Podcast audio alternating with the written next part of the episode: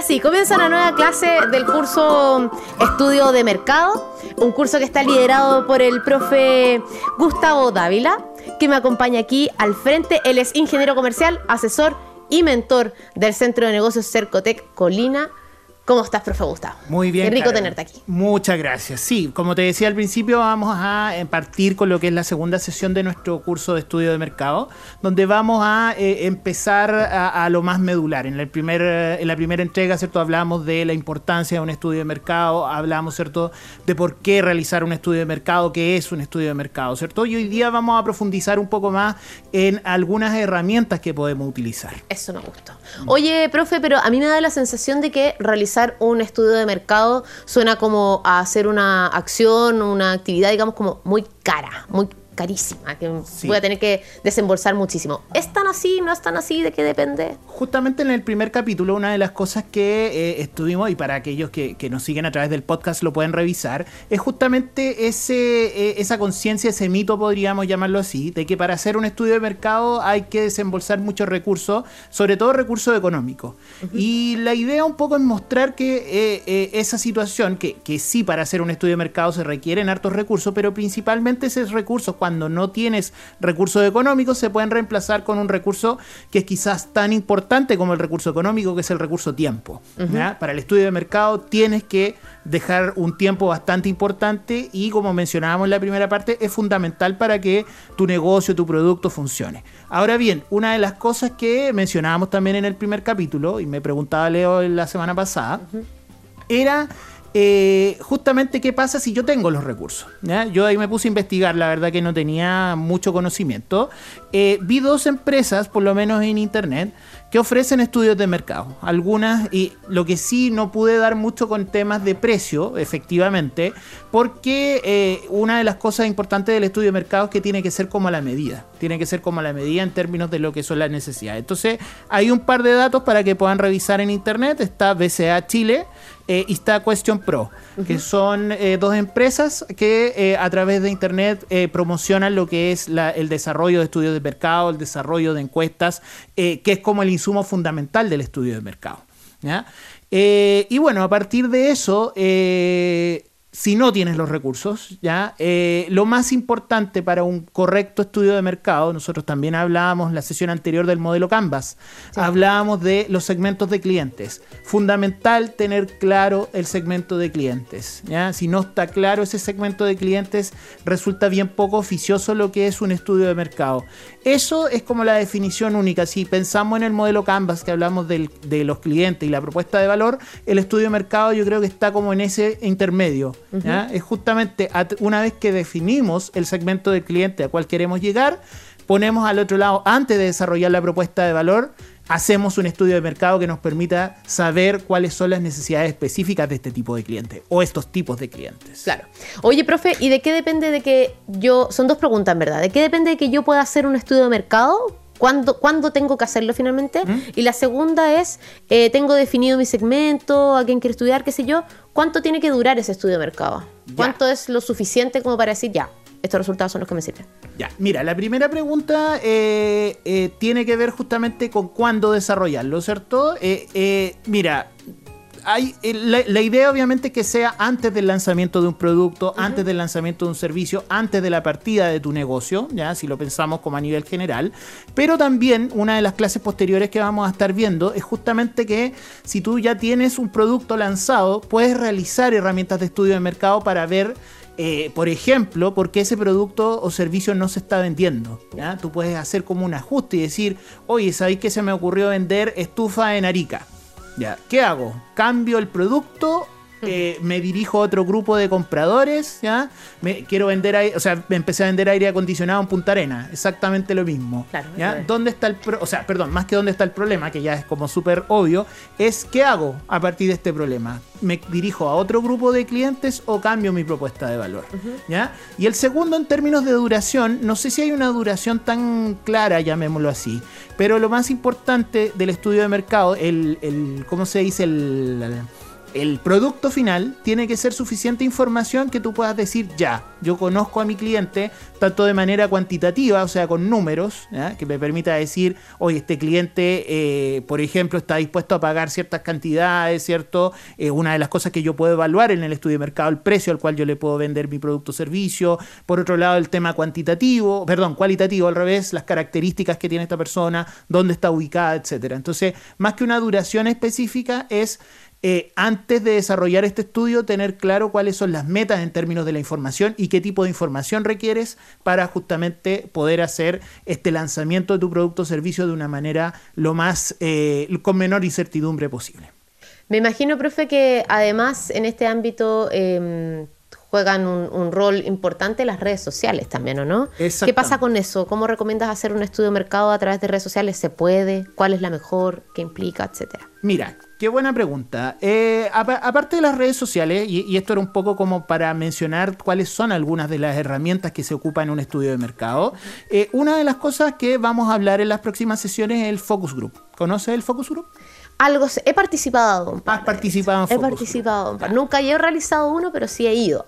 Ya. Bueno, esa es una herramienta bien fundamental como para hacer un estudio de mercado donde tú, y nuevamente, lo importante ahí, si alguien está tomando nota y subrayado, el tema de la definición de cliente es fundamental. Mm. ¿ya? Una vez que tu cliente está definido, puedes hacer un focus group con eh, clientes que se adecúen a esa segmentación. Que calcen. Claro, vamos a hablar de eso, en un, vamos a tener un capítulo específico de focus group, que es una herramienta fundamental. Pero, pero igual puedes dar spoiler hoy día, profe, ojo. ya con eso ya lo, lo, dije bastante para no quedarme después sin, sin material. sin material. ¿ya?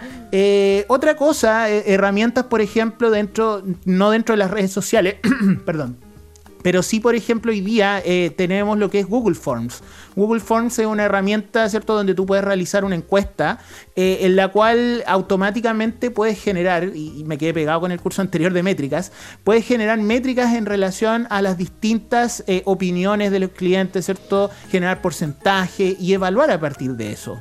Un, un elemento que hoy día es sumamente fundamental para realizar encuestas y que no tiene costo. Por eso hablábamos recién, ¿cierto?, de herramientas con costo versus herramientas sin costo. Ahora, nuevamente, subrayado, definición de clientes. ¿A quién le envío yo este Google Form? A personas que efectivamente estén dentro de mi mercado objetivo.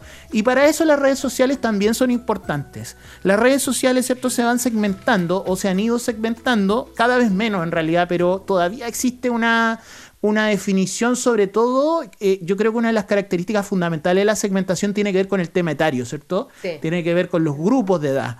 Entonces, yo eh, podría decir, ¿cierto? Todavía, como te digo, cada vez las redes sociales son más masivas, ¿ya? Eh, que por ejemplo Facebook es para personas adultas, en general es su público objetivo es muy masiva, o sea, hay de todo tipo de personas. Pero si mi, mi, producto, mi servicio va hacia personas adultas, yo podría pensar en Facebook como una herramienta de estudio de mercado. ¿ya? Ahí a partir de eso, hoy día las herramientas pagadas de promoción de Facebook me pueden servir también como para hacer un estudio de mercado en vez de promocionar mi producto, puedo hacer preguntas que puedan llegar a un eh, segmento de mercado específico. No, no una publicidad, un ads como tal de producto o servicio, sino que más bien sacar información de las personas. Exactamente, justamente. Y bueno, eh, una vez que, eh, y esto lo hemos visto en otros cursos de redes sociales específicos, las métricas que entrega Facebook, ¿cierto? Meta día, eh, todo lo que es Facebook, Instagram, ¿cierto? Eh, nos permiten eh, saber justamente a quién va ubicado, cuáles son las personas que contestan y una serie de otros elementos estadísticos. Está todo el detalle. Está todo el detalle. Otra de las cosas importantes en Facebook es la territorialidad. Eh, Facebook, por ejemplo, a través de su herramienta Marketplace y de los grupos de Facebook también, eh, marcan mucho el tema del territorio. Están muy asociados a un territorio específico. Es muy común, por ejemplo, ver grupos asociados a una ciudad, asociados a una comuna, asociados a un barrio incluso, ¿cierto? Entonces, ahí tú puedes tener una base de datos de personas, si es que tu producto o servicio va enfocado en un producto que es más, territorio, eh, más hacia un territorio específico, por ejemplo, un negocio de barrio, que cuyos principales clientes están en su manzana, están en su localidad más cercana, ahí tú puedes ocupar estos grupos, puedes ocupar la herramienta de Marketplace como para obtener información de los gustos y preferencias de estas personas.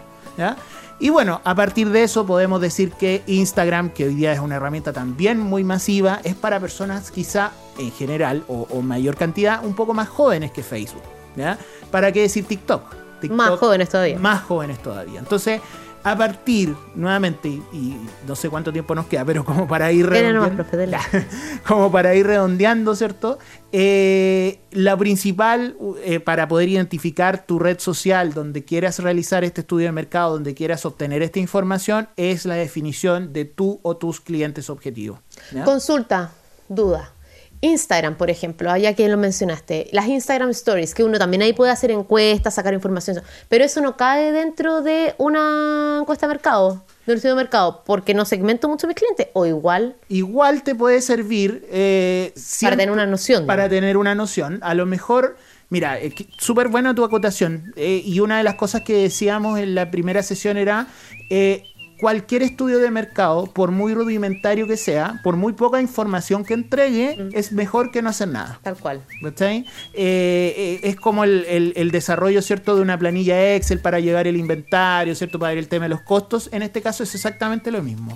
¿ya? Si tú ocupas, por ejemplo, como te decía, un Google Form para desarrollar una encuesta, para poder entender a tus clientes, ¿cierto?, y se lo envías a muchos clientes a través de un correo masivo o a través de las mismas redes sociales, siempre va a ser mejor la información que tú puedas obtener ahí, ¿ya? Después la puedes depurar, puedes decir, ¿sabéis qué? Al final eh, una de las cosas a lo mejor que, que sirve en el ejemplo puntual que tú diste es, me siguen efectivamente la gente a la cual yo voy, eh, va mi producto o servicio. Entonces, a lo mejor las respuestas, que era otra de las preguntas que veíamos en la sesión anterior, las respuestas no se tienen que maquillar, ¿ya? Pero sí a lo mejor las respuestas que eso te da te permite obtener información para cambiar a lo mejor el foco de tus clientes o de, tu- de la gente que te sigue en redes sociales. ¿ya? A lo mejor la gente que me sigue en redes sociales no es el foco de cliente que yo espero. A lo mejor yo espero clientes sobre los 40 años y me está siguiendo gente por debajo de los 30. Entonces, ¿me estoy equivocando yo? ¿Estoy lanzando mal el producto? Las Cantidad de seguidores, pero poca calidad al final, que también lo que. Por eso justamente muchas veces no se recomienda seguir a tontas y a locas esperando que te sigan. Tampoco se recomienda mucho cierto esto de comprar hoy día que existen bases de datos de seguidores de Instagram. Pésima práctica. Pésima práctica. Pese a que eh, una de las cosas positivas, podríamos llamarlo, es, es la, la visualización que se le da al algoritmo, Mm. pero al final, como tú dices, son seguidores de baja calidad. Tal y al cual. final no me sirven. Calidad más que cantidad entonces. Exactamente. Oye, profe, ya un adelanto de las próximas clases porque esta estuvo muy buena, me encantó, así que necesito saber qué se viene contigo. Bueno, como te decía, vamos a hablar del Focus Group, que es una de las herramientas fundamentales eh, y también hoy día eh, es realizable de bajo costo. Hoy día hay herramientas, ¿cierto?, de, de videoconferencia, Meet, Teams, Zoom, ¿cierto?, en las cuales tú no necesariamente necesitas juntar personas para realizar un Focus Group. Vamos a hablar de objetivos, vamos a hablar de ese tipo de cosas. Vamos a hablar en una de las próximas sesiones también de ¿Qué pasa? Como yo te decía, si mi producto ya se lanzó, es momento de realizar un estudio de mercado o no. Si es que hay algún tipo de problemática, las ventas bajaron, qué sé yo, es momento para realizar un estudio de mercado. Eh, y algunas otras herramientas ahí que vamos a estar viendo eh, de bajo costo, como decíamos, para que los emprendedores puedan aplicarlo y, eh, subsanemos, como decíamos en el primer capítulo, uno de los principales problemas, que hoy día la mayoría de los productos y servicios se lanza sin un estudio de mercado detrás. Tal cual. Profesor Gustavo Dávila, ingeniero comercial, asesor y mentor del Centro de Negocios Cercotec Colina, líder del curso Estudio de Mercado. Profe, ha sido un gustazo tenerte aquí conmigo en la sala de clases. Igualmente, me voy a quedar ahí para escuchar a Jorge que dejó muchas cosas ahí pendientes con sus mentes poderosas. Y hazle todas las preguntas que quieran nomás. Sí, me quedaron varias pendientes, así que ahí nos vamos a quedar. Estupendo, gracias, profe. Gracias a ti.